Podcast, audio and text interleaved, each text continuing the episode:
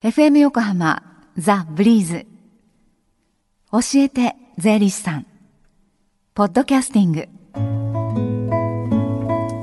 11時26分になりました。火曜日のこの時間は私たちの生活から切っても切り離せない税金についてアドバイスをいただいてます。スタジオには東京地方税理士会の泉博さんです。泉さんこんにちは。こんにちは。よろしくお願いいたします。お願いします、えー、今日は教えて税理士さんの無料電話相談会が行われてるんですね。そうですね。10時から始まってまして、はい、12時まで受付いたします。今あの出演している税理士またこれから出演予定の税理士が皆様方のあの質問に答えますのでどんな細かいことでもいいですから電話してみてください。お願いします。ではその電話番号です。045三一五三五一三零四五三一五三五一三です。さあ、えー、スタジオでは先週住宅取得資金の贈与の非課税というお話でしたけれども、はい、今週はどんなお話ですか？ガラッと趣が変わりましてご商売やってる方がいつもあの必ず払わなきゃいけない必要経費について結構あの税務の現場で判断に迷うケースが多いもんですから、その辺のところをあのご説明したいなと思ってます。はい、よくあの知っていただくことで節税になりますのでね、よろしくお願いします。ね、必ず経費はかかるものですけれども、ね、確かにこれは経費に見なされるんだろうかどうかなっていう、ね、その判断にね、はい、迷うことってよくあると思いますそうですね。じゃあまずはあの典型的なところからいきましょうか。そうですねいきなりあの質問なんですけど、はい、被服費ありますよね。お洋服みたいなね。はい。でその中で、まあ、スーツ代だとかから作業服、はい、靴代なんかが入ると思うんですけどどうでしょう？そのまず作業服は認められるんじゃないかなとすぐに思うんですが、そうですね。靴かスーツそのスーツもそれを制服として使用しているのであれば見なしてもらえるのかなそうですね。そうしてほしいですよね。ねはい、でまあ一応あのしっかりその納税者の方がね、はい、ご説明できるようなスタンスをちゃんとお持ちいただくということが大事なんですが、はい、まさしくあの北島さんおっしゃるように作業服だとか安全靴これはもう誰が見ても当たり前です。もちろん OK ですよね、はい、であのスーツ代、まあ、作業あの制服みたいなものもちろんこれ誰が見ても分かりますので OK だと思いますけども、まあ、普通のあの背広なんかもですね、はい、やはりあの外回りが多いようなお仕事の方の場合はやっぱり必需品ですよね。ですからまあそんなものはやはりあの一応よろしいんじゃないかなという話ですよね。ただまあそのどんな服装で行くかわからないけども相手のお客様が不快感示すような奇抜なものまでっていうことになるとちょっと疑問かな。ということで常識的にお考えいただければ結構経費として認められますので、はい、その辺はご安心をということですね。それぞれにその理由付けができるかどうかということが重要ということでしたよね。はい、はい、ただ、えー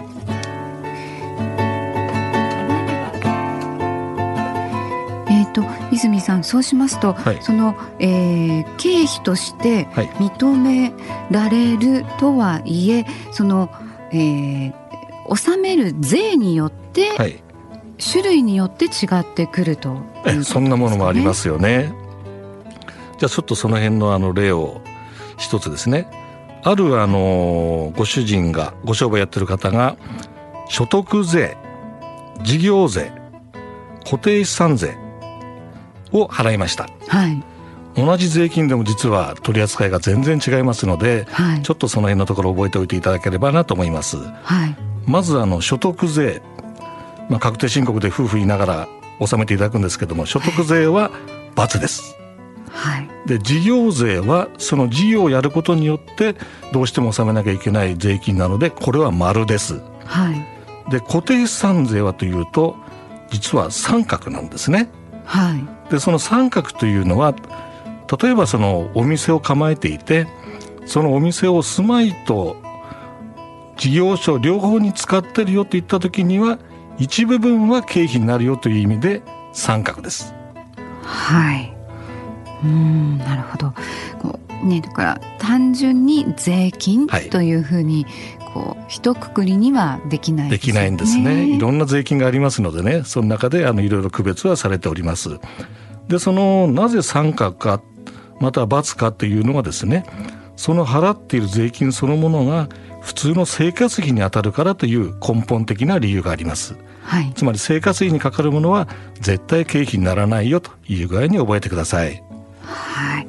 あとあのいろんなその経費の中で、はい、その年に全額一度にこう計上してもいいものなんですかね。ちょっとあの大きなそうですね、まあ、お金を払って、はいはい、こう新しくしたものとか、はい、大きな資料ですね。膨大な資料を購入したという時なんかのそうですね。結構そういうことってあると思いますね。じゃあの具体的にあのパソコンを20万円で買ったとしましょう、はい、この20万円という金額が大事です。であのポイントはですね10万円以下であれば一度に落として結構です、はい、同じパソコンでもですね、はい、ただこの今の例は20万なので10万超えてます、はい、その場合にはその品物ごとに何年で割って引いてくださいねという決めがありますのでそのような形で分割になりますね、うん、でちなみにあのパソコンの場合は4年間で均等にしてくださいという形になります。はい。10万円以上で買った場合注意が必要。そうですね。ね。でまたあの同じ10万超えてもですね青色申告の方はいろいろ特典がありますので、はい、一度に引けるという特典を選ぶこともできますのでぜひあの税理士にご相談なさってください。はい、あとあの支払いをした時は領収書が大切になってくる、ね、ということも言えますね。はい、やっぱりあの原則はしっかり押さえておいていただいてやはり領収書を取るということはやはりあの努力してください。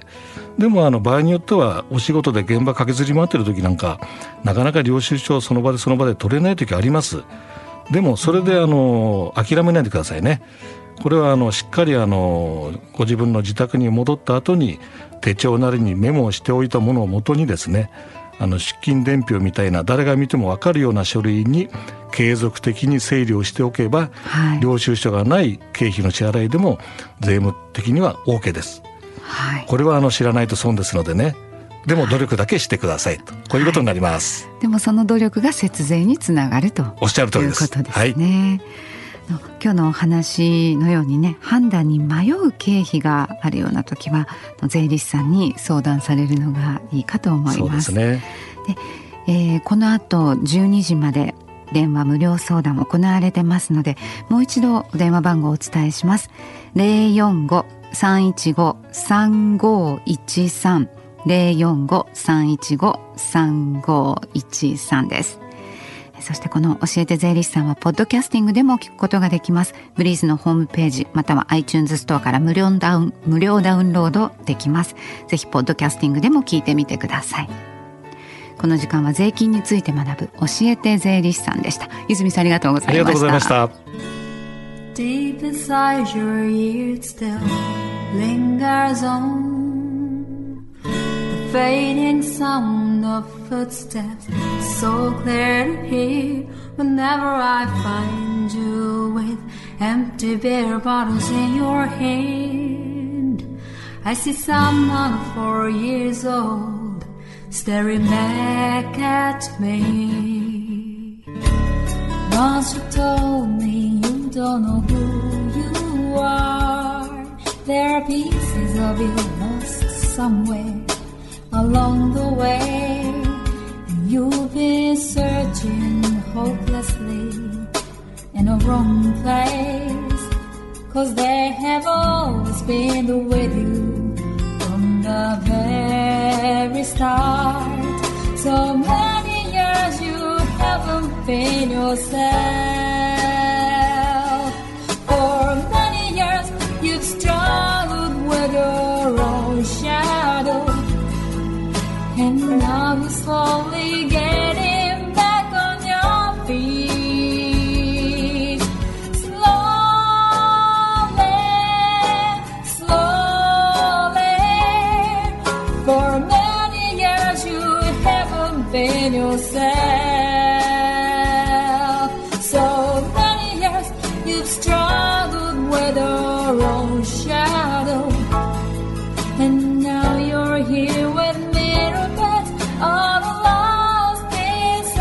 Together.